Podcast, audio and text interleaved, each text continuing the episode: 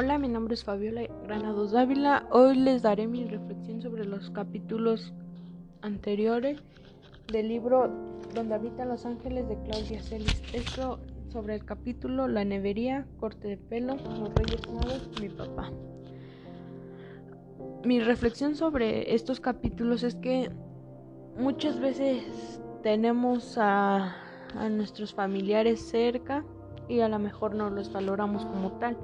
Ya nos damos cuenta cuando ya no los tenemos o a veces nosotros los tenemos y hay mucha gente que no que no tiene y quisiera tenerlos.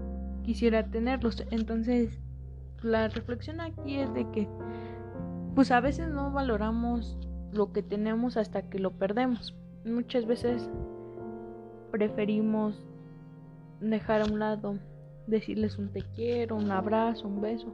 Pues ya cuando los ves en un ataúd es cuando te das cuenta de lo mucho que te van a hacer falta después.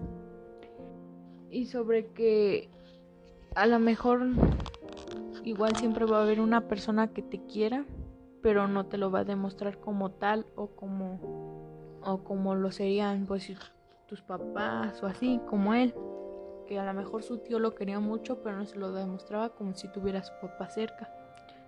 Igual siento que deberíamos de, de que si extrañas a alguien o quieres a alguien, pues solo llorar, desahogarte, que sería la mejor, este, la mejor forma de que puedas sacar tu dolor.